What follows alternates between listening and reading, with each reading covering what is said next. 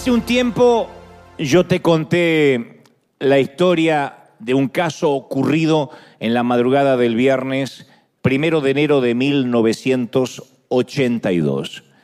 Eh, y amerita que la recordemos porque tiene que ver con el mensaje que creo Dios hoy puso en mi corazón. Ah, luego de la fiesta de Año Nuevo, un tal Kevin Tunnel de 17 años eh, salió muy ebrio había tenido, estaba festejando con sus amigos, salió a la calle muy ebrio y se estrelló contra otro automóvil, matando instantáneamente a Susan Herzog, de 18 años. La fuerza del impacto del choque le fracturó el cráneo a la muchacha y le partió el cuello de inmediato. Y después de declararse culpable de homicidio involuntario, fue condenado a tres años de libertad condicional más trabajo comunitario porque era menor. Y los padres de Susan no sentían que era suficiente castigo, suficiente penitencia. Entonces lo volvieron a demandar, esta vez en un tribunal civil, por angustia emocional, y ganaron una sentencia de 1.5 millones de dólares, un millón y medio de dólares. Familia, eh, suma que la familia del muchacho no podía asumir, no tenía. Pero de forma inesperada los padres de Susan renegocian y ofrecen conformarse solo con 936 dólares. 936 de un millón y medio se conformaron con 936 dólares con una condición, que Kevin envíe un cheque de un dólar a nombre de Susan todos los viernes durante los próximos 18 años, uno por cada año en el que Susan había estado viva. Ese fue el arreglo. La restitución semanal, el juez aceptó, obviamente, y la restitución semanal continuó hasta el año 2000, desde el 82 hasta el 2000. Y Kevin ofreció a la familia, más de una vez, cubrir toda la deuda, pagos hasta el año 2001, incluso un año más de lo exigido, darle las cajas de cheques ya firmadas, y se negaron rotundamente. Dijeron, no es el dinero el que buscamos, de otro modo hubiésemos aceptado un millón y medio. Lo que buscamos es la penitencia. Entonces la madre le dijo al juez, queremos recibir un cheque cada bendito viernes o lo vamos a demandar por incumplimiento, un cheque de un dólar cada viernes. Queremos que cada semana él recuerde lo que hizo, que sienta nuestro mismo dolor como familia. Y cada vez que recibimos un cheque de Kevin, solo una cosa viene a nuestra mente, él tampoco podrá olvidarse no se tiene que olvidar. La prensa tituló este singular caso como el purgatorio personal de Kevin Tunnel, porque nadie cuestiona el dolor de la familia, pero me pregunto si fueron suficientes esos 936 dólares. Digo, a ver, cuando recibieron el pago final, ¿se habrán quedado en paz? ¿Se terminó el dolor en agosto del año 2000 cuando recibieron el último cheque el último viernes de un dólar? ¿Fueron suficientes 18 años de, restitución? ¿Alcanzaron los 216 meses de remordimiento? Y si fuera nuestra hija, que la matan en un accidente de tránsito porque un muchachito bebió de más y haciéndose el listo la pasa a mejor vida, ¿cuántos pagos exigiríamos si fuera nuestra hija?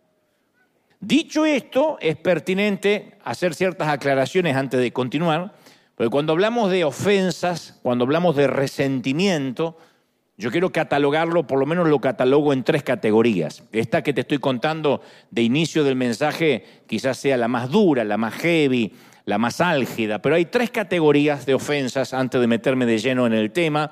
Y la primera categoría son las ofensas menores, que es lo que no voy a hablar la mayor parte de este mensaje. Siempre digo que para que nos ofendan, uno tiene que dar permiso.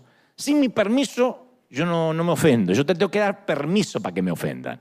Y me pueden decir lo que sea en las redes sociales, por la calle. Si yo no les doy permiso, soy como el lobo marino, tengo piel de foca, me resbala todo. Entonces, ese es un secreto que todos tenemos que llevarnos. No voy a darle permiso a nadie para que me ofenda. De ahí a que me diga lo que sea, cuestión de él, pero no me voy a ofender. Pero convengamos, en este primer rubro de ofensas menores, que hay personas que se ofenden por todo, nacieron ofendidos. Conozco a gente que se ofende de muerte. Si alguien, si le envía un mensaje de texto a alguien, le clava el visto el otro y no le contesta rápido, ya, ya, ya corta relaciones, lo manda al infierno, porque hay gente que es así, muy sensible, que aquí no hay, vienen al otro servicio casualmente todos esos, acá vienen los más resilientes. También me consta de personas que hacen un escándalo si les quitan su lugar en la fila. si les dan un café distinto al que pidieron, ¿no? Si le ocupan su sitio. Entonces, bueno, la mayoría de esas ofensas suelen ser menores y la mayoría son niñerías, babosadas. Hay gente que se ahoga en vasos de agua, pero bueno, son así. Cualquier cosita los ofende, un viento que, que cambia de dirección ya los preocupa. Hay ofensas, en mi criterio, que tendrían que volar fuera de nuestro radar, ¿no? Eh, especialmente cuando ya vamos adquiriendo cierta edad. Uno se da cuenta que no vale la pena, no vale el esfuerzo, perder tiempo en ofenderse con gente que a lo mejor pasa por nuestra vida y después no la volvemos a ver, en el mejor de los casos. Hay gente que no las conocemos y uno se puede lastimar, ofender, porque nos dijeron algo a través de las redes. Como dice una famosa oradora, Brené Brown, eh, ninguno de estos que opinan de nuestras vidas estarían dispuestos a enterrarse con nosotros el día que nos muramos. O sea, ninguno va a decir, déjenme que me meto en la tumba con él para solidarizarme. Nadie.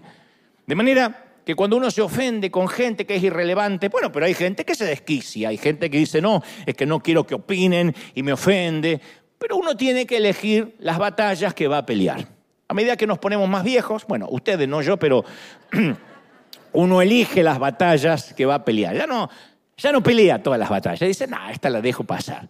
Primera de Corintios 13:5 eh, dice que el que quiere ser seguidor de Cristo, no sea gente que se irrite, que se enoje fácilmente.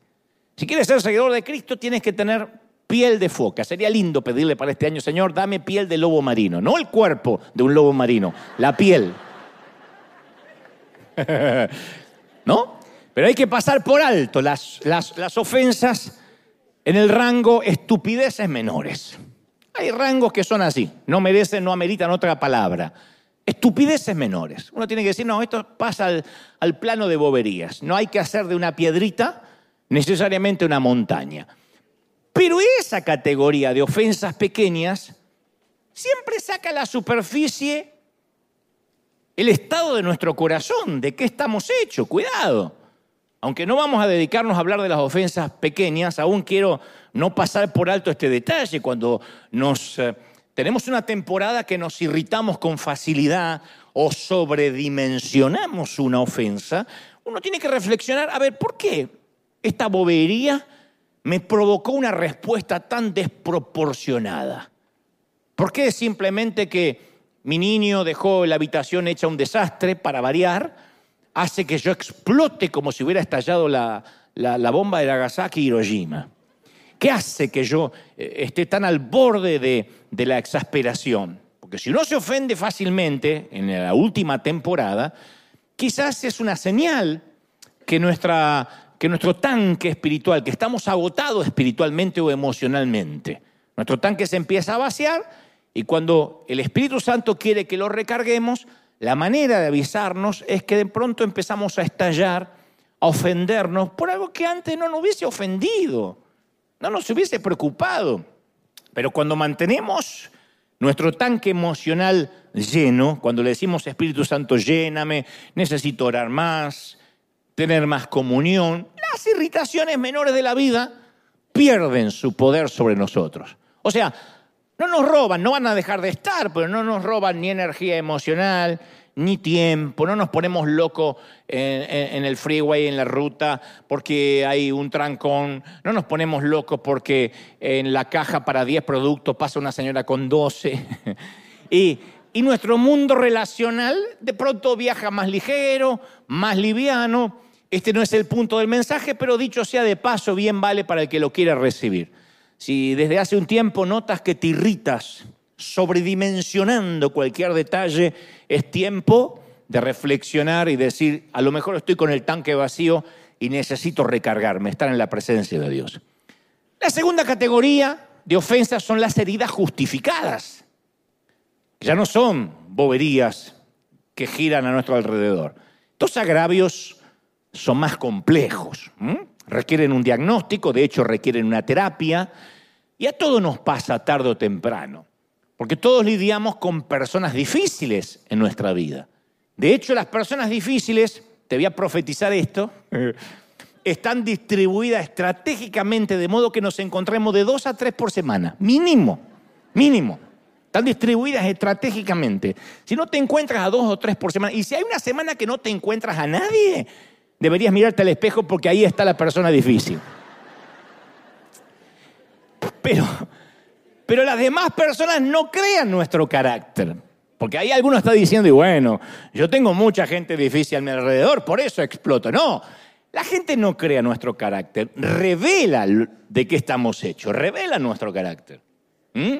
Entonces, si necesitamos desarrollar el arte de perdonar, el desafío va a ser de parte de Dios lidiar con esas personas que a veces son difíciles de, soportar, dura de aguantar. Y así como el levantamiento de pesas fortalece los músculos y los eh, ejercicios cardíacos fortalecen el corazón, las personas difíciles fortalecen nuestra capacidad para amar. Cuando uno dice, Señor, ayúdame a amar a la gente, Dios te va a mandar suegra, suegro, cuñados, pero quiero que sepamos esto por nuestra salud mental. Si Dios tuviera que deshacerse, nunca ores, Señor, quita las personas difíciles de mi alrededor. Porque si Dios tuviera que deshacerse de las personas difíciles del mundo, si tuviera que eliminar a aquellos, a aquellos que tienen rarezas, imperfecciones, fealdades, desapareceríamos todos, no queda uno. Porque nosotros somos la persona difícil para alguien. Aunque digamos, no, pero yo soy tan bueno. No, somos difíciles para alguien. Quería nada más hacer el repaso de esto, de las boberías menores y de las heridas justificadas para después meterme en lo que concierne al ejemplo de la historia con la que comencé, que es la categoría 3, las ofensas que nos destrozan la vida. Ya no son heridas justificadas, nos destrozan la vida. No todos experimentaremos, espero, este tipo de agravios, hablo de infidelidad, abuso sexual, violación, incesto, ¿ah? esas cosas que llegan a nuestra vida, hacen un crack y la cambian tal como la conocíamos hasta ese incidente, un par de segundos y la vida que teníamos es solo un recuerdo, de eso hablo. Conducía borracho y mató a nuestra única hija. Se gastó todos nuestros ahorros y lo que teníamos ahorrados para una casa, para la universidad de los chicos, en el vicio, en el juego. Ella me engañó y violó nuestro pacto. Es un egoísta, se quitó la vida sin pensar en nosotros, su esposa y sus hijos. Otros abusó de mí cuando yo era una chiquita que ni siquiera sabía lo que estaba ocurriendo. Me embarazó y se mandó a mudar. Créeme, yo no te ofrezco ni pienso ofrecerte soluciones triviales, eh, inocuas, pequeñas, a tamaño dolor, porque sería torpe de mi parte decir, confiesa la victoria y ya está. No, un corazón normal cuando nos pasan esas cosas busca venganza, justicia al menos, como le pasó a la familia de esta muchacha con la que comencé la historia hoy. De hecho, hay un tiempo para la justicia, lo cual no está mal si es que el agravio tiene implicaciones legales. Si tiene implicaciones legales, la persona que cometió el delito o el crimen debe pagar y eso está bien. Pero caramba, perdonar cosas así no es sencillo, créeme, no es sencillo. Porque significa que reconocemos el daño, pero después tenemos que soltar a la persona, liberarla, dejarla ir. Porque por más que le digamos que nos envíe un cheque semanal por 18 años, en algún momento hay que dejarla ir. Y no tiene que ver con su bien, dejarla ir para que sea feliz. Tiene que ver con nuestro bien. Porque el resentimiento es el enojo multiplicado en el tiempo. El enojo que debió durar minutos, horas en el peor de los casos, se transformó en algo que dura meses, años. Y nos mantiene encadenados al pasado, contamina el entorno lo creas o no, intoxica el aire. Un resentido o una resentida intoxica las atmósferas, sí o sí. Cambia el clima de una fiesta, cambia el clima de una celebración. La palabra resentimiento significa, tal como lo dice etimológicamente la palabra, sentir otra vez. Resentir. Sentir otra vez. Y se aferra al pasado, lo vuelve a vivir como si fuera hoy. El resentimiento arranca la piel nueva cuando empieza a cicatrizar para que la herida nunca se sane y otra vez está ya sangrando o en el peor de los casos produciendo pus. Entonces la amargura y el resentimiento se describen en la Biblia. El escritor de los Hebreos capítulo 12 versículo 15 dice, no sea que alguno deje de alcanzar la gracia de Dios. Opa, ustedes me están mirando como diciendo, pero nos predicaste todo el mes de que la gracia de Dios está al alcance de todos. Pero bueno, el escritor dice, no sea que alguno deje de alcanzar la gracia, no que la gracia se va a acabar, que él la deje de alcanzar. Y que brotando alguna raíz de amargura, dice el escritor, una raíz de amargura, ni habla de algo de los que tienen árboles, una raíz, los estorbe y por ella muchos sean contaminados. ¿Ven? Uno contamina, cuando está resentido, contamina la atmósfera, el ambiente, porque la, la amargura asfixia. Todo lo que toca asfixia a los hijos, asfixia a los cónyuges, asfixia a la nueva pareja. Porque tú dices, bueno, yo ya me olvidé de mi ex, pero va a asfixiar lo nuevo que quieras construir. Es un cáncer que desarrolla raíces subterráneas. Y la metástasis del resentimiento se extiende sin tregua, se extiende a raudales, no para. Entonces llega el momento en que el resentimiento, la amargura tiene vida propia. Y es imposible no continuar alimentándola, nutriéndola. Porque no es algo que tenemos, es algo que nos tiene a nosotros. No se trata si tenemos o no tenemos resentimiento, se trata si el resentimiento nos tiene cautivos o no. Y además, como si fuera poco, es un costo que no podemos pagar. No está dentro de nuestro presupuesto emocional. No fuimos creados para vivir resentidos, porque caramba, la vida ya es dura sin resentimiento sin, tener, sin estar ofendidos con nadie, la vida ya se hace cuesta arriba. Es difícil crear hijos, es difícil llevar adelante un matrimonio, es difícil tener un trabajo, costear los gastos, y a eso se le suma el resentimiento, es una carga que te va, nos va a doblar la espalda. Ahora, yo no quiero predicar positivismo y negar que nos van a ofender. Es posible que si vivimos en este mundo, vamos a ser en algún momento agraviados, heridos, ofendidos. ¿Por qué? Porque la gente es difícil. Y no es que seamos marcianos opinando de los terrícolas, somos difíciles. Pero el manto de la amargura lo que hace es ennegrecer nuestro mundo, nublar nuestra vista, arruinar la perspectiva, asfixiarnos el gozo. Yo siempre digo que el enemigo no nos puede robar la salvación. Claro que no. Nadie arrebata de mi mano los que son míos, dice el Señor. Pero nos puede robar el gozo de la salvación. De repente ya no estamos felices por ser salvos. Quizás no te pueda robar el matrimonio, te puede robar el gozo del matrimonio. ¿Quién te puede robar el que seas la mamá o el papá de tus hijos. Nadie, pero Satanás puede robarte la alegría de ser papá. Y aquello que alguna vez soñabas cuando no eras papi, hoy es una cruz. Eso produce el resentimiento. Quizá la herida es vieja, un padre que nos maltrató, una maestra que nos menospreció, que ya ni recordamos el nombre de la vieja de la hermana, una pareja que nos traicionó. O quizás la herida más reciente, el amigo que nos debe dinero y se compró un auto nuevo, el condenado. Nuestros amigos que hicieron una fiesta y no nos invitaron. Y uno dice, pero puede ser si yo siempre le di un lugar a mi mesa. Los hijos que criamos que parecen haberse olvidado que existimos. Entonces, ¿cómo empieza el resentimiento? Bueno, una parte nuestra está quebrada, está dolida y la otra amargada. ¿Mm? Una parte nuestra quiere llorar y la otra quiere pelear. Es el fuego de la ira que empieza a arder, que empieza a consumir. Y entonces ahí uno tiene que tomar una decisión. Si somos adultos tenemos que tomar una decisión. Si no vamos a andar haciendo berrinche como los pequeñitos. Uno tiene que tomar una decisión. ¿Apago el fuego o lo avivo? ¿Supero este asunto o lo abandono? ¿Lo suelto o lo alimento todos los días? Porque ¿qué es resentimiento? Es permitir que el dolor se convierta en odio. Nos ofenden y nos duele. Hasta ahí es una reacción natural, humana. Pero cuando yo vuelvo a sentir y a sentir y a sentir es resentir, resentimiento. Y cuando es un resentimiento, después se transforma en odio. ¿Y qué es resentimiento? El odio es atizar, alimentar, aventar el fuego. Es la decisión deliberada de alimentar la ofensa. La voy a alimentar porque no me quiero olvidar. Y cuando tenemos rencor, no nos basta con no olvidar. No nos basta con decir voy a tener memoria.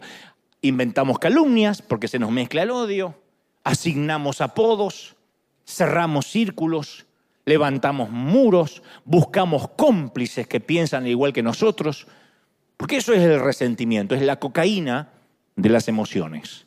Y al igual que la cocaína exige dosis cada vez más altas, que por cierto, los que sufrimos heridas tenemos que decidir, los que estamos dolidos tenemos que decidir cuántos pagos voy a pedir.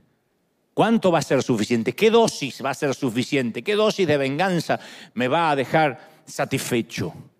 Tal vez, tal vez no, no, exijamos que, el ofensor eh, nos, eh, nos gire cheques por un dólar semanal, pero tenemos otra manera de resolver cuentas.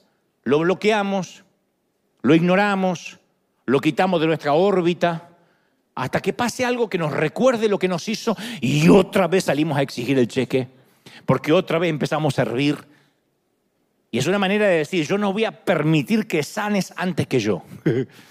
Mientras yo sufra, tú vas a sufrir. Mientras te, me duela, te va a tener que doler. Y entonces aumentamos la dosis. ¿Y qué hacemos? Siendo cristianos, avergonzamos, chismeamos, por más que le digas desahogo familiar, es chisme. Otro le llaman, no, no, no, no, no, pedí detalles para estar orando más específicamente. Es chisme. Ridiculizamos, denigramos. Entonces, drogados por ese enojo, los papeles invierten. Porque ya no somos la víctima que a priori, en primera instancia, estaba dolida. Ahora somos los vengadores. Y eso se siente rico. Cuando uno, dicen por ahí que, que no, es, no es una frase bíblica, cuidado, ¿eh? que la venganza es un plato que se sirve frío. Y algunos dicen, siéntate en el umbral de tu puerta y verás pasar el cadáver de tu enemigo. Shakira capítulo 4. Pero, pero eso no, no, no está en la Biblia, ¿eh? Entonces, ¿cuántos pagos tenemos que exigir? ¿Mm? En un tono más serio, ¿qué, ¿qué hacemos con el padre que me abandonó siendo niño? ¿Qué de mi marido que me dejó por una modelo más joven? ¿Qué de mi jefe que me despidió eh, arbitrariamente sabiendo que yo tengo un hijo enfermo y me dejó sin el seguro médico?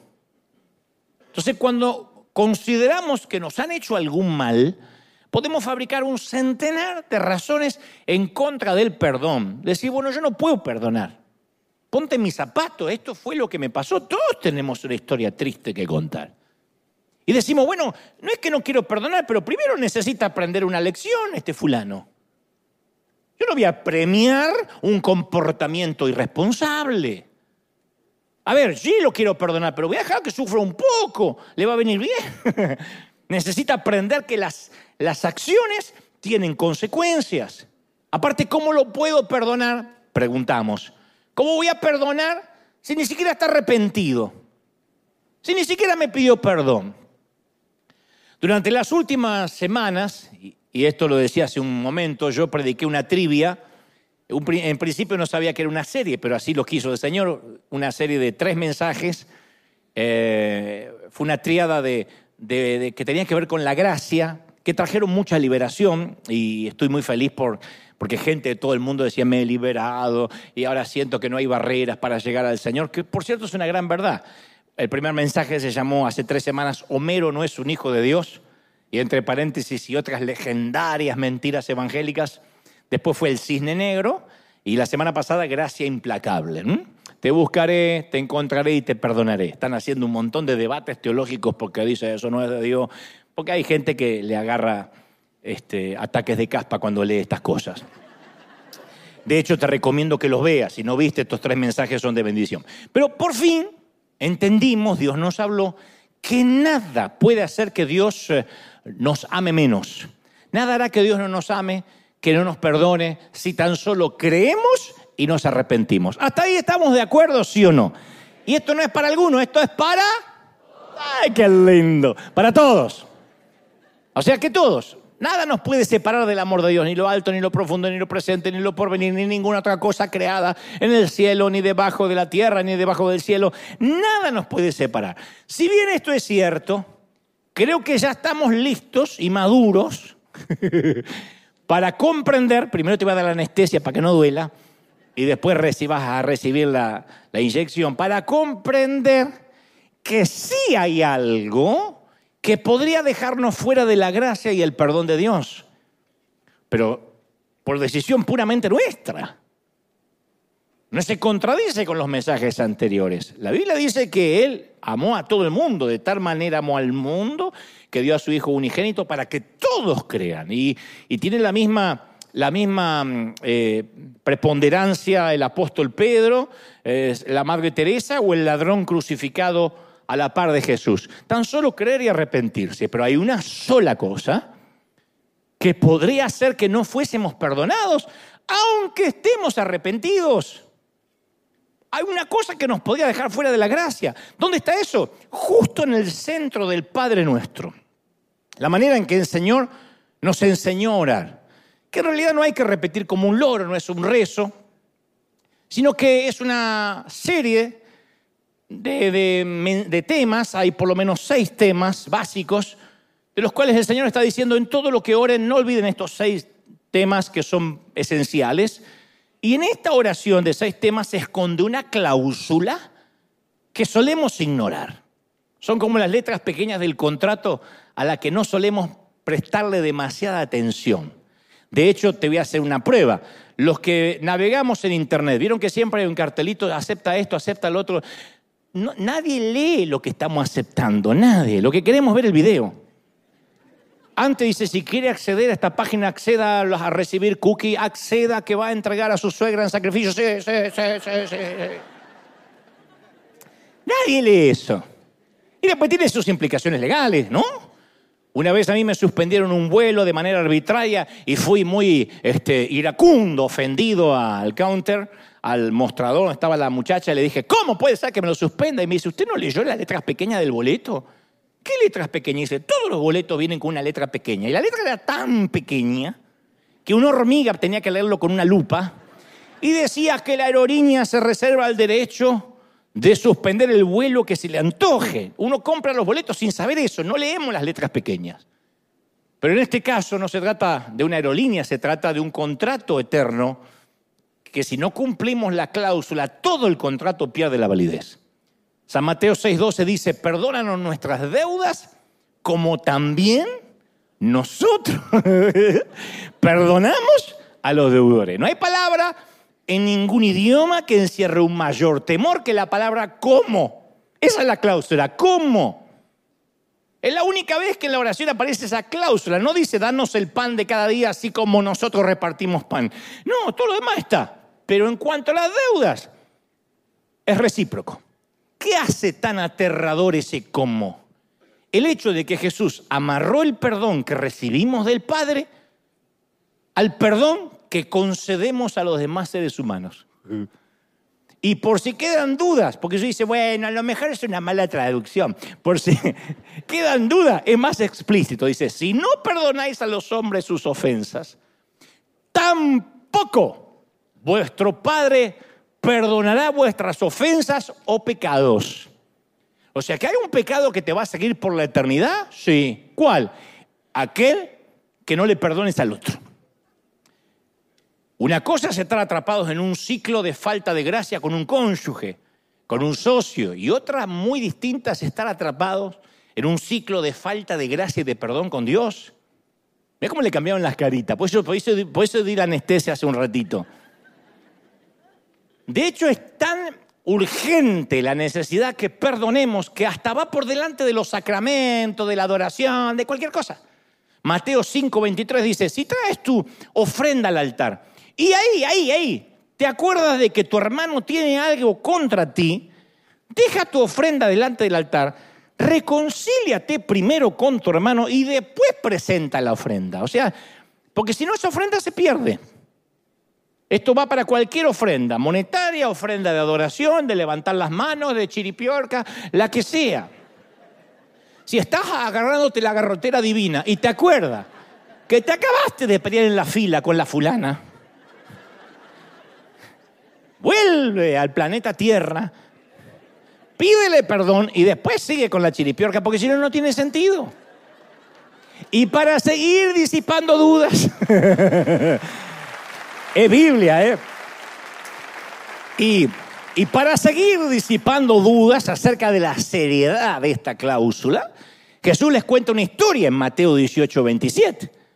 Dice, el reino de los cielos es semejante a un rey que quiso hacer cuentas con sus eh, siervos. Y comenzando a hacer cuentas, le fue presentado uno que le debía mucho dinero, 10 mil talentos, para el dinero de la época mucho.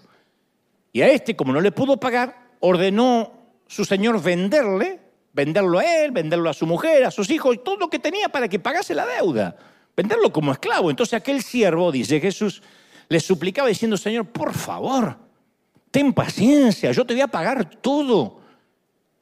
Y la historia dice que el Señor, el rey de aquel siervo, movido a misericordia, lo soltó y le perdonó la deuda. Le perdonó la deuda, no le dijo págamelo en cuotas. Porque este siervo, este, este tipo, según la historia de Jesús, tenía un problema serio. Había acumulado una deuda de millones de dólares. Si pudiera pagar mil dólares al día, la saldaría, qué sé yo, en 30 años. Imposible, porque no ganaba mil dólares diarios. Entonces su deuda era demasiado grande para sus posibilidades de pago, para su crédito. Y lo mismo ocurrió con nosotros. Nuestra deuda fue tan grande que nuestra capacidad de pago no alcanzaba para poder redimirnos a sí mismos. Entonces nuestro maestro nos perdonó una deuda incalculable. Y según Jesús, el Señor de la historia dice que rogó, Señor, ten paciencia conmigo, yo te voy a pagar todo. Y el que le perdone la deuda al rey, jamás se le cruzó por la mente. No dijo, perdóname la deuda, dijo, yo te lo voy a pagar. Y aun cuando él no suplicó gracia, la recibió. Salió del salón del trono como un hombre libre de deudas. Y Jesús cuenta el spin-off, la continuación de esta historia. Dice, y el tipo este perdonadito, así con pechito de paloma, tipo argentino, va por, caminando por la calle, llama por celular a la, señora y dice, gorda, ¿no sabe lo que me pasó? Me, no estoy discriminando. Él le decía gorda a la mujer. Gorda, ¿no sabe lo que pasó? Hay una versión que, que cuenta eso. Y dice, este, ¿no sabe lo que me pasó? Eh, ¿qué pasó? ¿Qué pasó? ¿Nos vas a vender? No, no, no, no. Eh, me perdonó toda solo hay que vender a tu mamá, pero después toda la deuda. toda la deuda está pagada, ¿no? Y dice la escritura que mientras que va charlando y contando la noticia, haya uno de sus consiervos, porque a la vez este tenía sus empleados, que le debía 100 denarios, nada. A este le habían perdonado, qué sé yo, el equivalente a 10 mil dólares. Y ahora se encuentra con alguien que le debía a él 100. Y este lo empezó a ahogar diciendo, págame lo que me debes. Y el consiervo hace lo mismo que hizo él hace un ratito con el rey. Le dice, por favor, ten paciencia, te voy a pagar todo. Dice, no, no quiero. Y lo echó a la cárcel hasta que pagase la deuda. Algo anda mal en esta historia. ¿Cómo así se comporta un tipo al que le acaban de perdonar millones? ¿De verdad? ¿Ahogar a una persona porque te debe unos pocos pesos? ¿Son estas las palabras de un tipo que acaba de ser declarado libre de deuda? Págame lo que me des. Y exige que pongan a su deudor en la cárcel hasta que le paguen todo. Pero qué bandido, qué rastrero. Rata inmunda. Animal rastrero. Escoria de la vida. Adefesio mal hecho. Infrahumano espectro del infierno, maldita sabandija, cuánto daño me has hecho.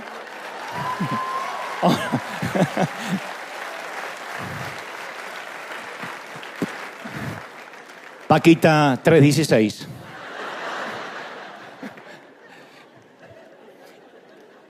Y cuando el rey se entera lo que hizo esta rata de dos patas. Te estoy hablando a ti. Dio la orden que lo entreguen a los carceleros para que lo torturen. Y aquí Jesús recalca otra vez la cláusula. Así también el Padre Celestial hará con ustedes. Si no perdonáis de todo corazón cada uno a sus hermanos sus ofensas, de todo corazón, ni siquiera de la boca para afuera. Termina la, la hipérbole, la parábola, y dice, así es como hará el Padre con ustedes. Ustedes fueron perdonados por deudas que no podían pagar, pecados que los condenaban al infierno. Fue pagado, ¿ok? Ustedes salen y ahorcan a otro porque no da con tu doctrina, porque te cae gordo, porque etc. Y, y, el Señor hará lo que hizo con este, te va a arrojar a la cárcel. Es lo que haría cualquier persona que mostró benevolencia y el otro es un canalla. Yo habría deseado que estas palabras no estuviesen en la Biblia, pero están y salieron de los labios del propio Cristo. Entonces Dios nos concede una responsabilidad terrible. Con la misma vara que medís, serás medido. Uh, no te dice una vara conforme a Juan Pablo II, a Billy Graham. Con la vara que tú mides serás medido, punto. Entonces, de alguna forma, el perdón divino depende de nosotros. Y estás pensando, pero a ver, a ver, perdonar a nuestros enemigos, la persona que me engañó. Eh, ¿Qué incluye? ¿Perdonar a los que promueven el aborto? ¿A, los pedófilos también? al predicador hereje, al, apóstol de la prosperidad, al que maldijo a mis hijos por haber salido de su cobertura apostólica, al que me discriminó cuando quedé embarazada de soltera, pero después ese ministro tapó el embarazo de la novia de su hijo. ¿Quién, quién, quién? Hipótesis. Chusma. Al igual que la gracia, el perdón tiene la, escandalosa cualidad de ser inmerecido, no ganado, injusto, injusto arbitrario, eh, parcial. Entonces, ¿por qué Dios nos exigiría un acto totalmente antinatural así, que desafía todos nuestros instintos primarios? Porque nuestro instinto primario es venganza. Bueno, ¿por qué nos desafía así? Porque así es Él. Porque cuando Jesús expresó por primera vez el mandato amad a vuestros enemigos, le añadió esta explicación. Él dijo, para que seáis hijos de vuestro Padre que está en los cielos, que hace salir el sol sobre malos y sobre buenos. Y hace llover sobre justos y sobre injustos. Si quieres tener el carácter de Dios, vas a tener que medir a todos por igual, al malo y al bueno, al que te cae bien y al que no tragas. Yo llamé este mensaje la tercera cláusula 490 debido a que este número aparece por primera vez en Génesis, capítulo 4, versículo 23. Es la primera vez que aparece el número 490. Resulta que había un personaje no muy conocido llamado Lamec que inventó esta curiosa cifra. Lamec le dijo a sus mujeres, a un hombre maté por haber herido a un joven y por haberme golpeado. Siete veces será vengado Caín, pero Lamec se vengará setenta veces siete. Esa frase la dijo en Génesis un tal Lamec, un descendiente de Caín, un tatara, tatara, tatara nieto. Me vengaré setenta veces siete. Era la ley de Lamec. Si alguien te hace daño, yo tengo la obligación de hacer que pagues por lo menos 490 veces. Hay de los que dicen que en realidad no es 70 por 7, sino que en realidad es 70 eh, elevado a la séptima potencia y es un número infinito, como sea, es muchísimo. Un día Pedro se le acercó a Jesús, años después, y le dijo, alguien me ¿cuántas veces lo tengo que perdonar? Siete veces, dijo el tipo. Porque los rabinos decían que había que perdonar tres veces. Y Pedro le añadió unas cuantas cucharadas más para quedar bien. Esperaba que Jesús le dijera, uh, eres muy magnánimo, eh, estás yendo más allá del deber, Pedro. Oh, mira vos, qué, qué tipo bueno, qué apóstol me conseguí. Imagínate la reacción de Pedro cuando Jesús, en lugar de elogiarlo, le dice que todavía le quedan en el haber 483 perdones. Le dice, no te digo siete veces, sino 70 veces siete. Lo que estaba haciendo Jesús era dar vuelta a la ley de la MEC. Pero nosotros solemos todavía hacer que funcione a la manera de la MEC. Convertimos el perdón en una ley de reciprocidad. Decimos, está bien, yo no me vengo, pero mínimo, a ver, que haga algo para merecerlo. Porque solemos regresar a esa lucha de ojo por ojo que le cierra de golpe la puerta a alguien del perdón. Nuestra naturaleza humana nos dice que perdonar no es muy sano, que muchas veces no es justo, que no es equitativo, que no es imparcial, que si uno perdona te toman de tonto. Alguien dijo alguna vez yo soy cristiano, pero no estúpido, así que yo me tengo que hacer respetar, pero nos guste, no nos guste, cristiano o estúpido. La cláusula, o puedes tener las dos, porque hay gente que tiene los dos talentos. Ahora, la cláusula dice, porque si perdonan a los hombres sus ofensas, también los perdonará el Padre Celestial. Si no perdonan, el Padre no les perdonará sus pecados. Punto. No se puede dar vuelta teológica a esto. ¿Qué quiso decir? Es una hipérbole. derechito, directo, pragmático, práctico. Y Jesús no pregunta acerca de la realidad de nuestras heridas. ¿eh? No duda que nos hayan dolido y ofendido. A ver, el problema no está en la existencia del dolor, sino en el tratamiento que le vamos a dar a ese dolor. ¿Qué vamos a hacer con nuestras deudas? Vuelvo a preguntar. Estamos en febrero. ¿Tu cónyuge rompió sus promesas? Antes de responder, ¿cómo reacciona Dios cuando tú rompes las promesas? ¿Qué le haces? Todas las que hacemos para esta época del año, para fin de año, Señor, te prometo buscar tu palabra, leerte la Biblia, y después las rompemos. Te mintieron. El engaño duele. Pero antes de que contraiga los puños y me empieces a contar los detalles de la mentira, ¿cómo reaccionó Dios cuando mentiste? ¿Cuando le mentiste a Él o le mentiste a otro? Porque juzgamos a los demás por las acciones y nosotros nos juzgamos a nosotros mismos por las motivaciones. Decimos, bueno, es que yo no quise, pero mentiste. Te olvidaron, te dejaron atrás, el rechazo duele. Pero antes de desquitarte, sé franco. ¿Alguna vez te olvidaste de Dios? Pasaron semanas en que ni, ni lo buscaste. ¿Cómo, ¿Cómo reaccionó Él cuando lo descuidaste, cuando lo rechazaste? Porque esa es la palabra. No es que estabas muy ocupado, lo rechazaste, lo quitaste del centro de la vida. Entonces la clave para perdonar a otros es dejar de mirar lo que nos hicieron y empezar a mirar lo que Dios hizo por nosotros. Esa es la esencia de la cláusula. Trátame como trato a mi prójimo. Esa sería la oración nuestra de todos los días. Señor, no te pido nada, solo dame lo que yo hoy voy a dar al otro. Concédeme la misma paz que yo genero en mi hogar con el resto de mi familia.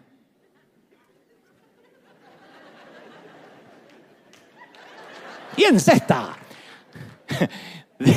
Déjame disfrutar la misma tolerancia que yo doy. No te pido más, Señor. No te pido, oh, qué bruto, qué tolerante conmigo. Dame la misma tolerancia que yo ofrezco a los demás. La misma paciencia que yo otorgo es la que yo pido.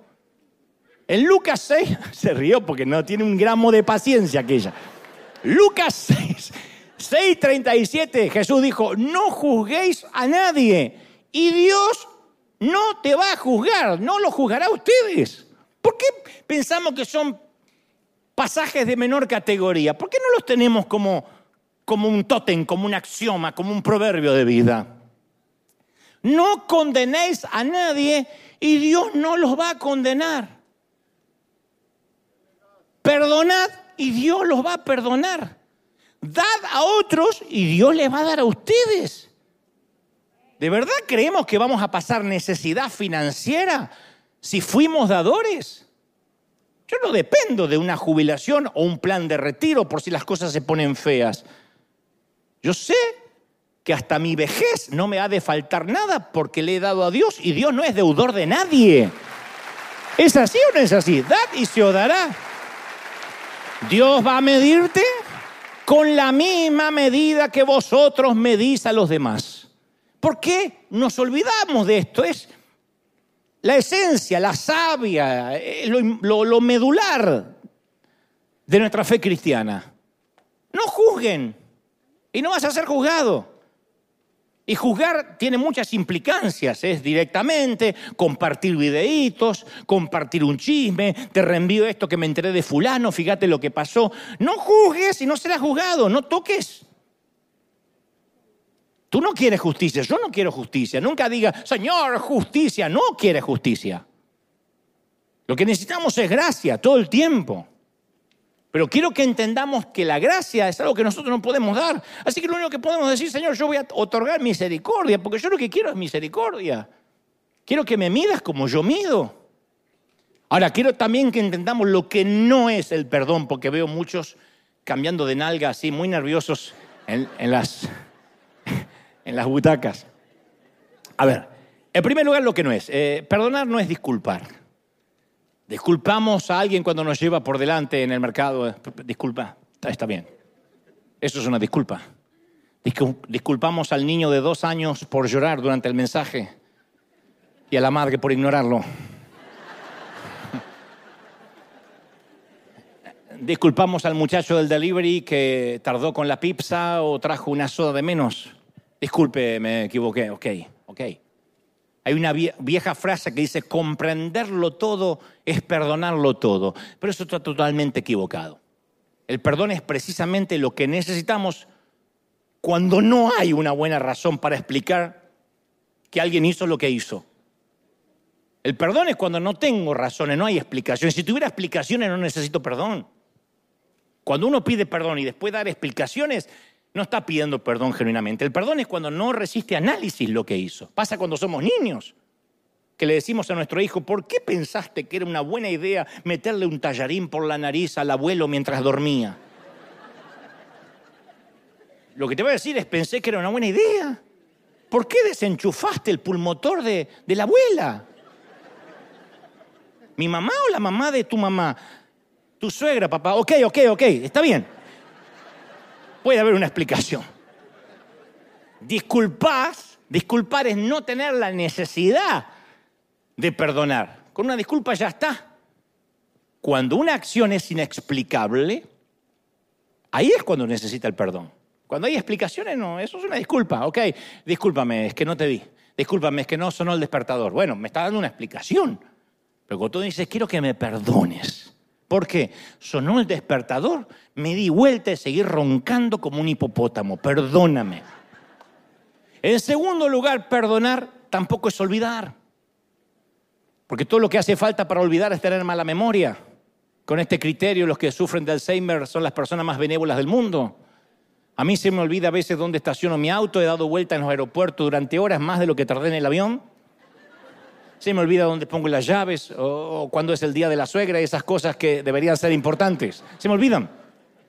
Ahora, no significa que tengo un alma noble. No, tengo unas neuronas que van actuando de acuerdo a mi edad. Ya he pasado los treinta y tantos y las neuronas los pasé. ¿Te gusta o no? Ya lo pasé. Yo menciono la edad que pasé cuando lo pasé y no tengo por qué decir lo que estoy pasando ahora, los que pasé. Pueden usar el mismo método. Ay, yo ya pasé los 20, dice la de 50. Y bueno, sí, lo pasó. No está mintiendo, lo pasó. Lo pasó en blanco y negro, pero lo pasó.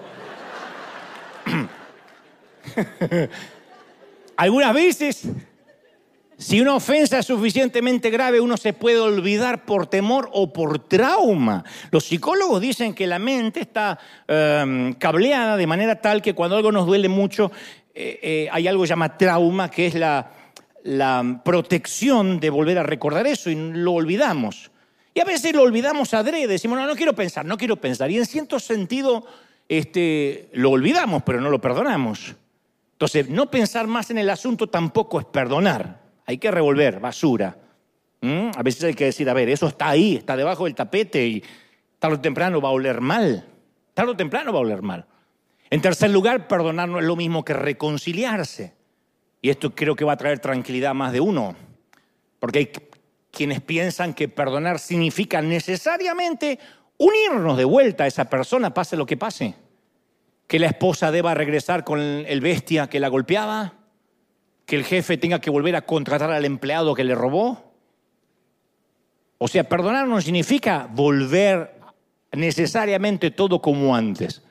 Perdón es una cosa, reconciliación en lo que estábamos haciendo o en el plan que teníamos es otra cosa. No es algo que el Señor está exigiendo. La reconciliación exige que quien nos hirió esté arrepentido del mal que hizo y que queramos volver a intentarlo. Eso es reconciliación. Pero la reconciliación no es inherente al perdón, no van juntas. Por eso algunos dicen, ¿cómo voy a perdonar a mi ex esposo si me hizo tal cosa y aparte yo ya formé un nuevo hogar? No, perdonar hay que perdonarlo, hay que dejarlo ir. No traerlo y vivir con los dos maridos porque sería complicado. Entonces, podemos perdonar, pero eso no nos obliga, nos, nos obliga a tropezar dos veces con la misma piedra. Uno aprende. Hay empleados que alguna vez he tenido o compañeros en el liderazgo que yo no volvería a trabajar mancomunadamente nunca más. Pero yo tengo que presentarme delante del Señor y saber si no se debe al rencor, si realmente lo perdoné y el hecho de no trabajar juntos se debe a que aprendí que somos incompatibles, de que hay visiones diferentes, le pasó con Pablo eh, cuando, cuando le pide que, no, se, no se le asigne a Timoteo, etc. Hay momentos donde uno puede decir, no, no, no vamos juntos en la misma dirección, pero no hay rencores. Puedo abrazarlo donde me lo encuentra en la vida. Y para terminar te voy a decir lo que perdón verdadero sí es. La primera etapa del perdón es la, acaso la más difícil, es tomar la decisión de no herir a la persona que nos hirió no buscar venganza. Cuando lo perdono, renuncio al derecho de herirlo. Renuncio a la ley de la MEC. Eso es lo primero. Aunque nos hayan herido de manera deliberada, suspendemos la ley de la venganza. Decimos, no, yo no. Yo no me, si yo me defiendo, no me defiende Dios. En lo que ponga las manos, Dios va a decir, ok, cuando termines me avisas, si es que me quieres avisar. Pero cuando perdonamos, lo liberamos de la prisión que construimos en nuestra mente para darle perpetua. Lo liberamos. Entonces lo primero es decir, yo no lo voy a herir. Porque cuando hay gente que nos invita a pelear en el barro, no te metas, tiene más experiencia que tú. Hay gente que en la bajeza en la que se mueve tiene más experiencia que nosotros. Y entonces cuando uno responde con insultos, cuando uno, uno puede responder con ironía para neutralizar el insulto, pero no a la persona. ¿Mm? para dejar sin efecto el insulto. Pero cuando uno se rebaja a la persona, está ganándose el derecho de decir me voy a vengar y eso no es el verdadero perdón. La segunda etapa del perdón es una nueva forma de sentir. Una de las cosas que sucede cuando nos hieren es que cuando miramos a quien nos hirió, ya no vemos a la persona, vemos a la ofensa. Por eso le cambiamos el nombre, ya no es Juan, es el infiel. Ya no es, ya no es este, Roberta, es la chismosa. Ya no es fulanito el empleado, es el ladrón. Pero al perdonar descubrimos de nuevo la humanidad de quien nos ofendió. Entonces esa persona deja de ser solo una deuda de dolor sin cobrar. Es alguien que quizá se siente solitario, herido, débil, torpe como nosotros. Un enemigo es alguien que nunca nos tomamos el tiempo de conocer. Aquel que nosotros detestamos, cuando lo conocemos nos damos cuenta que es un nene asustado, una nena asustada. En menor medida me pasa a veces en los aeropuertos, cuando viajo. Una vez me encontré con un profeta que se dedicó toda la vida a dilapidarme, a hablar mal de mí, a editar videos, eres una basura del infierno, Me lo encontré de frente en un aeropuerto en Dallas.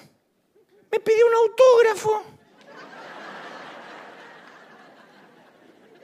Una foto, una foto, una... mi, mi, esposa se muere cuando vea esto. Yo digo, sí, te va, se va a morir tu esposa. Si está leyendo lo que está escribiendo de mí, se va a morir tu esposa.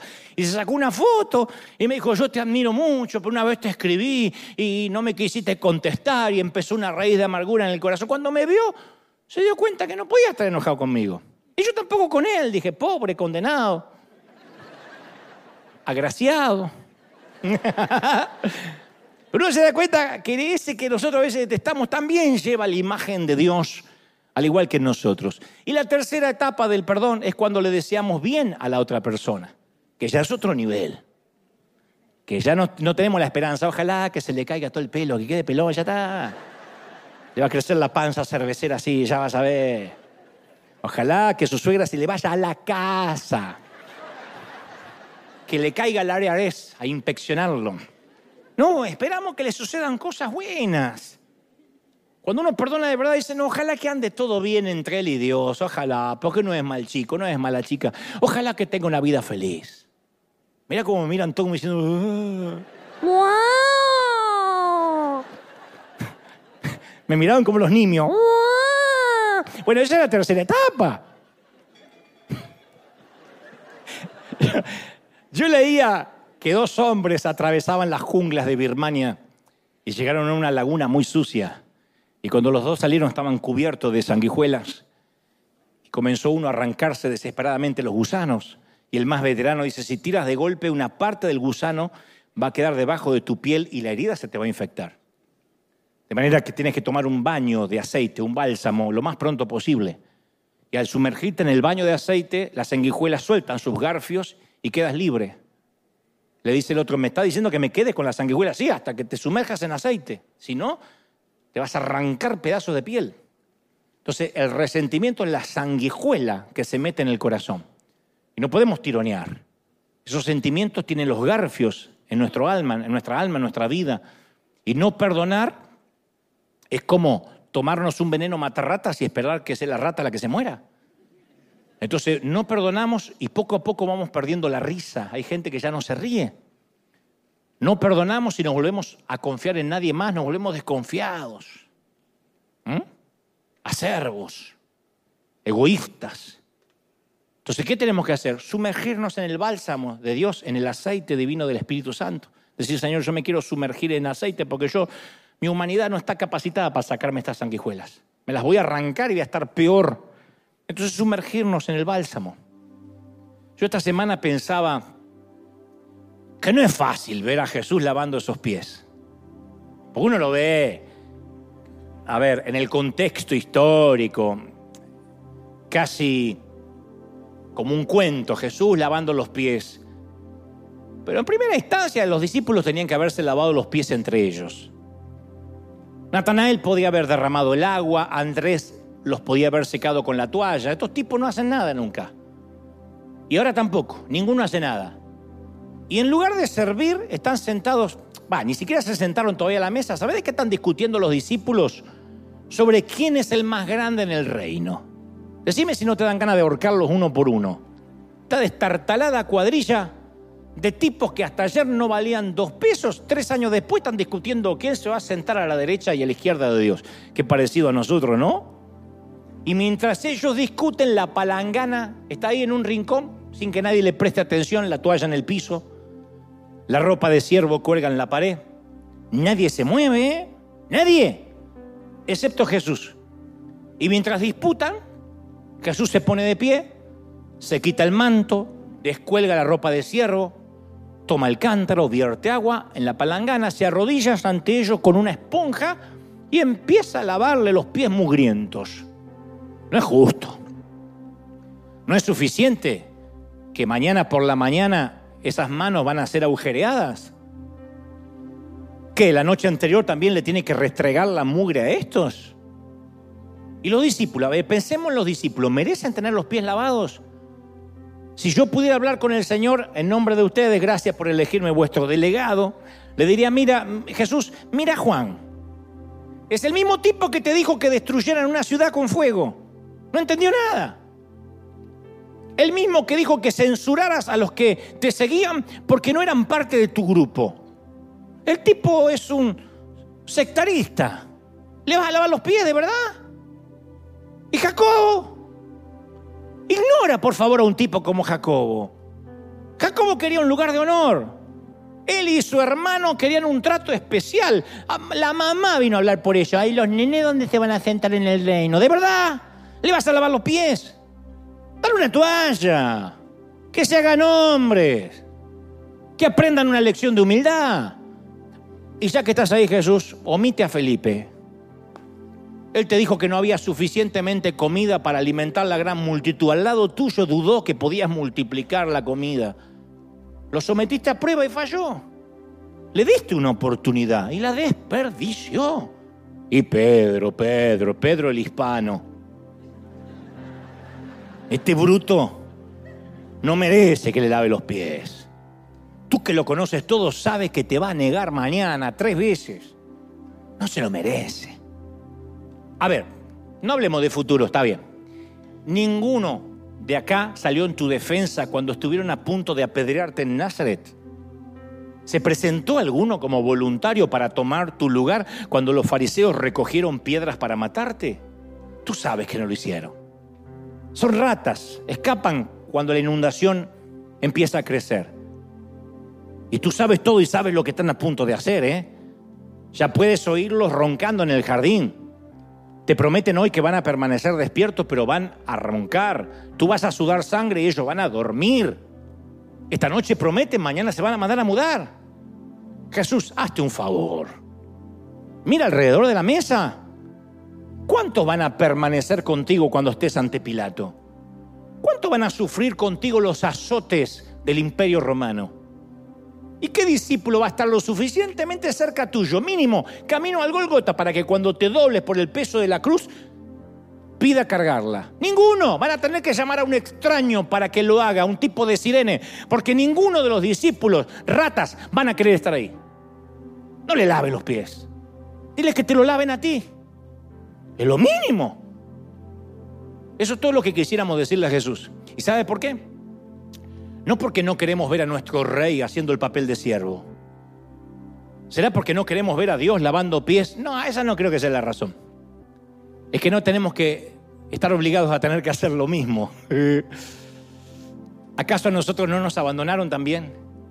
Está bien, no nos dejaron solo en una cruz, pero sí quizás nos dejaron solos con las cuentas, o con nuestra enfermedad, o en el matrimonio, o en el frío, o en la responsabilidad promesas olvidadas, eh, contratos abandonados. La lógica dice, dale una buena trompada en medio de la jeta. Jesús dice, llena la palangana. La lógica dice, rómpele la nariz, dale una lección. Jesús dice, lávale los pies. La lógica dice, no, no, no, no, no, no se lo merece. Jesús dice, tienes razón, tú tampoco. Yo no puedo entender cómo Dios puede ser tan amable con nosotros, pero lo es. Se arrodilla ante nosotros, toma nuestros pies y los lava. Y por favor entiende que el acto de lavar los pies a los discípulos lava también los nuestros. Tú y yo estamos presentes en esa historia. Estamos sentados a la mesa. Estos somos nosotros, que el Señor nos lava nuestros pecados. Y la limpieza no es un gesto, ¿eh? es una necesidad. Jesús dice en Juan 13, si no te los lavo, no te los lavo, no vas a ser parte de los míos. Entonces no podemos autolimpiarnos la inmundicia. No podemos quitarnos nuestro pecado. Nuestros pies siempre tienen que estar en sus manos. Y el agua se vierte únicamente cuando confesamos que estamos sucios. Cuando confesamos que hemos andado por caminos prohibidos, por sendas equivocadas. Nuestra tendencia es sentirnos orgullosos y como Pedro y decir, no, no, no, yo estoy bien Jesús. Unas poquitas gotas en los pies y estoy bien. No. Juan 1.8 dice, si decimos que no tenemos pecado, nos engañamos y no hay verdad en nosotros. Nunca estamos limpios a menos que confesemos que estamos sucios. Nunca vamos a alcanzar pureza mientras no admitamos nuestra inmundicia. Y nunca podremos lavar los pies de quienes están heridos o quienes nos hirieron mientras no permitamos que Jesús, a quien nosotros herimos, lave los nuestros. Ese es el secreto del perdón.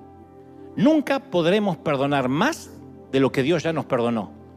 Solo permitiendo que lave nuestros pies podemos tener fuerza para lavárselos a otros. Es difícil perdonar a quien nos hirieron profundamente. Vamos de nuevo a la habitación. Vamos.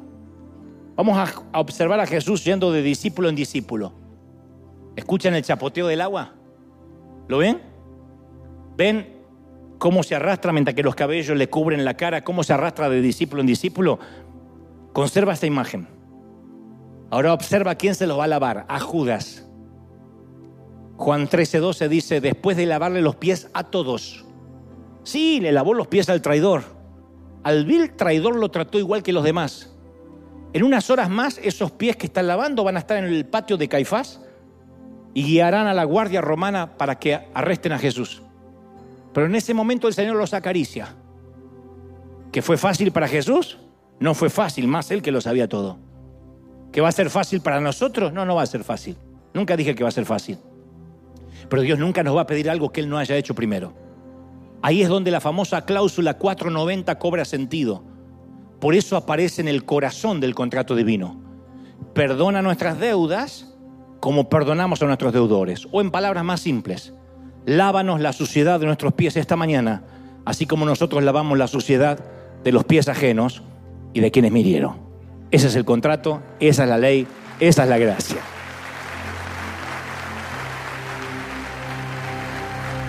Dale un aplauso al Rey de Reyes, al Señor de Señores. Aleluya. Dale un aplauso grande cuando te pongas de pie, celebra y dile, Señor, sello esta palabra. Creo, creo, creo, soy sano. Aleluya.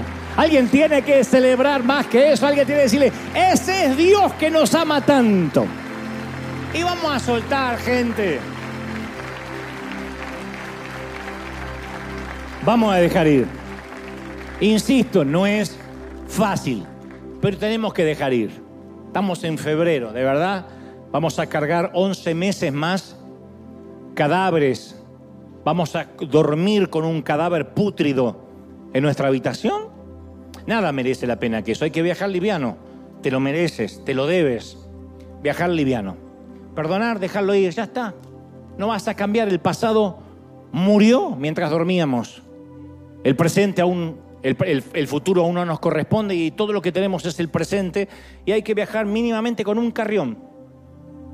Una camiseta, tres calzones, algo de aseo y a la pista. Eso es la vida.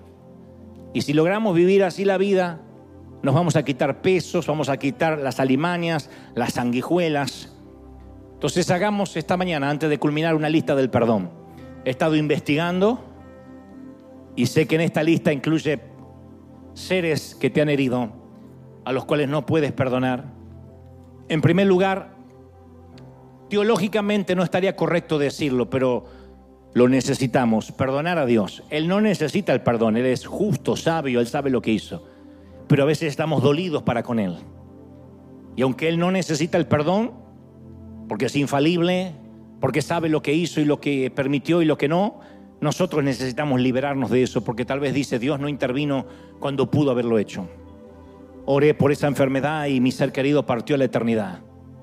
Y entonces hemos cerrado nuestro corazón para con el Padre, nos volvemos desconfiados cuando alguien habla de que el Señor vino para sanar nuestras dolencias. Tal vez por aquella situación en que creíste que te abandonó, que te dejó solo. Vamos a decir, Señor, aunque no entiendo y hay cosas que entenderé del otro lado del sol, yo quiero sentirme libre, quiero viajar liviano para en mi relación contigo. Luego perdonar a los papis, aunque estén bajo tierra, más allá de la frontera, aunque se hayan muerto hace 30 años, vamos a dejarlos ir. Los viejos hacían lo que creían que estaba bien y se equivocaron como te estás equivocando con los tuyos. Tus hijos te van a juzgar, nos van a juzgar y van a decirnos lo mismo que dijimos nosotros de los nuestros porque con la misma vara que medimos, seremos medidos. Entonces, sea que te hayan abandonado, en el peor de los casos abusado, déjalos ir. Ya. ¿Para qué cargar con un ataúd cuando el funeral fue hace tanto tiempo? Déjalos ir. Algún maestro, alguna maestra, algún líder que no dispensó el tiempo que necesitabas, algún líder que te falló en la discreción, le abriste tu corazón, le contaste lo que te pasaba y luego te enteraste que lo divulgó. Déjalo ir. Ya está. Tú no te mereces cargar con los efectos colaterales. Vamos a perdonar. A un socio, a una expareja, a un cónyuge, alguien que nos hirió, que no nos dio el trato, que no nos respetó, que no nos amó. Vamos a dejarlo ir y decirle, Señor, yo no quiero cargar con esto. ¿De qué sirve haberme, haber cortado una relación y seguir con toda esa carga emocional, con eso que da olor, apesta, contamina, intoxica, enferma el ambiente. A los hermanos, a quienes nos fallaron, a quienes nos dolieron, algún amigo que nos traicionó, que nos dieron la espalda, que nos dejaron solo, caramba, que tenemos gente para perdonar. Y finalmente a nosotros mismos, decir, Señor, perdóname, porque no me puedo perdonar lo que tú ya me perdonaste. Y vamos en una autopenitencia continua. Vamos a dejar ir gente. Vamos a romper todo lo que nos separa de Dios y vamos a aplicar la cláusula 490, decir, Señor, voy a perdonar aunque me duela, porque necesito que tú me mires así. Voy a cambiar mi vara de medir. Inclina tu rostro un momento y oramos al Señor. Padre, he transmitido a este tu pueblo, tus hijos, lo que creo me has dicho que diga. Gracias Señor porque me ha dado gracia y favor para hablarles. He hablado al intelecto, pero sé que tú has hablado donde yo no puedo, al corazón, a los tuétanos, a lo más profundo del alma. Señor, gracias por esta mañana, a los que te aceptan, a los que te reciben en su corazón como suficiente Salvador, los que dicen, Señor, entra en mi vida. Aquellos que ahora hacen una oración de arrepentimiento y creen para ser parte del reino, recíbelos ahora como tus pequeños. Y a los que ya estamos en tu reino hace tanto, ayúdanos a ser mejores, a crecer, a perdonar. Vamos, llora por última vez el dolor, pero hoy cierra el capítulo de tu vida, cierra ese capítulo. Dile, Señor, se terminó el rencor, se terminó el dolor, dejo atrás lo que me enfermaba, comienzo una nueva vida ahora, comienzo a vivir de manera libre. Vamos a soltar a los pastores, a los líderes, a los que no creyeron en nosotros, a los que nos lastimaron. Sé que va a ser duro, no es cuestión de decir dos frases y ya. Pero por lo menos la primera etapa del perdón. Señor, renuncio a la ley de la MEC. No voy a tomar represalias ni venganza. Luego Dios va a cambiar tu manera de sentir. Lo vas a separar a esa persona de la ofensa. Y finalmente le vas a desear el bien. No va a pasar todo junto ahora. No obstante, es un buen inicio decir, Señor, lo suelto. Quizá antes que termine el año le desees el bien y digas que le vaya lindo, ojalá que prospere más que yo. Pero no te apures, de a poco, suelta, suelta, suelta. Levanta las manos y dile, Señor, recibo esta palabra ahora en casa, los que están en, en sus sitios, en sus hogares aquí. Señor, gracias por este momento, por tu Espíritu Santo. Gracias por tu gloria, por tu presencia. ¿Pueden sentirlo? El Rey lo está haciendo ahora. El Espíritu Santo está llegando donde yo no he podido llegar. Y diciendo, tú sabes que hoy es el día. No mañana, no en la semana, hoy es el día.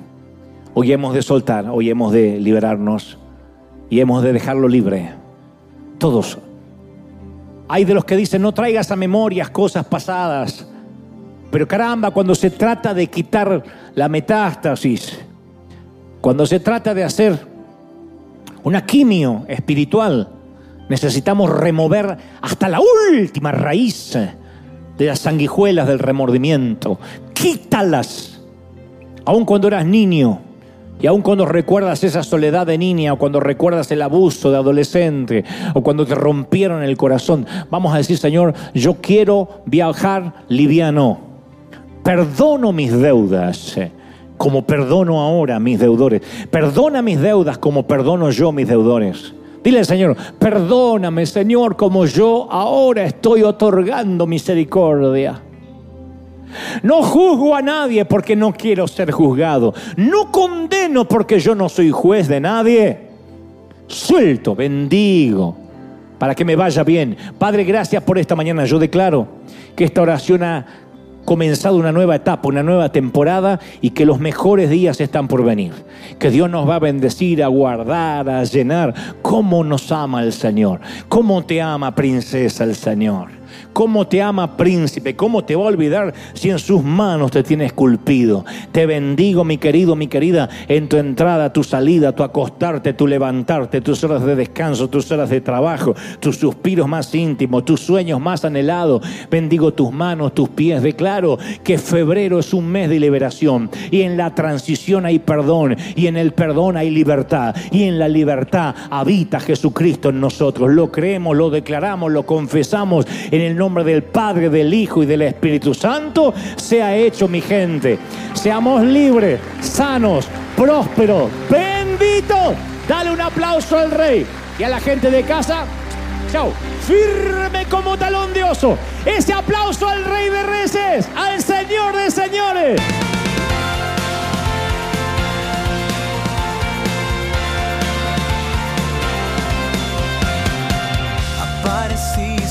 Noche de soledad, abandonado y perdido te reconocí. Tu voz diciéndome no temas, yo estoy aquí. El Padre me envió por ti. Y me curaste las heridas, me sanaste mi Jesús. Todas mis cargas las dejaste allí en la cruz. Algo tan grande no lo puedo comprender.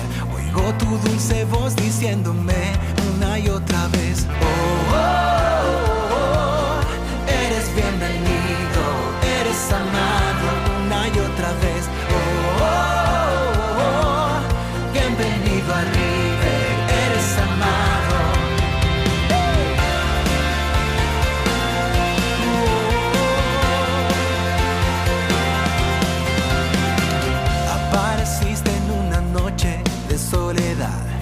abandonado y perdido te reconocí. Tu voz diciéndome no temas, yo estoy aquí. El Padre me envió por ti y me curaste las heridas, me sanaste, mi Jesús. Todas mis cargas las dejaste allí en la cruz. Algo tan grande no lo puedo comprender. Oigo tu dulce voz diciendo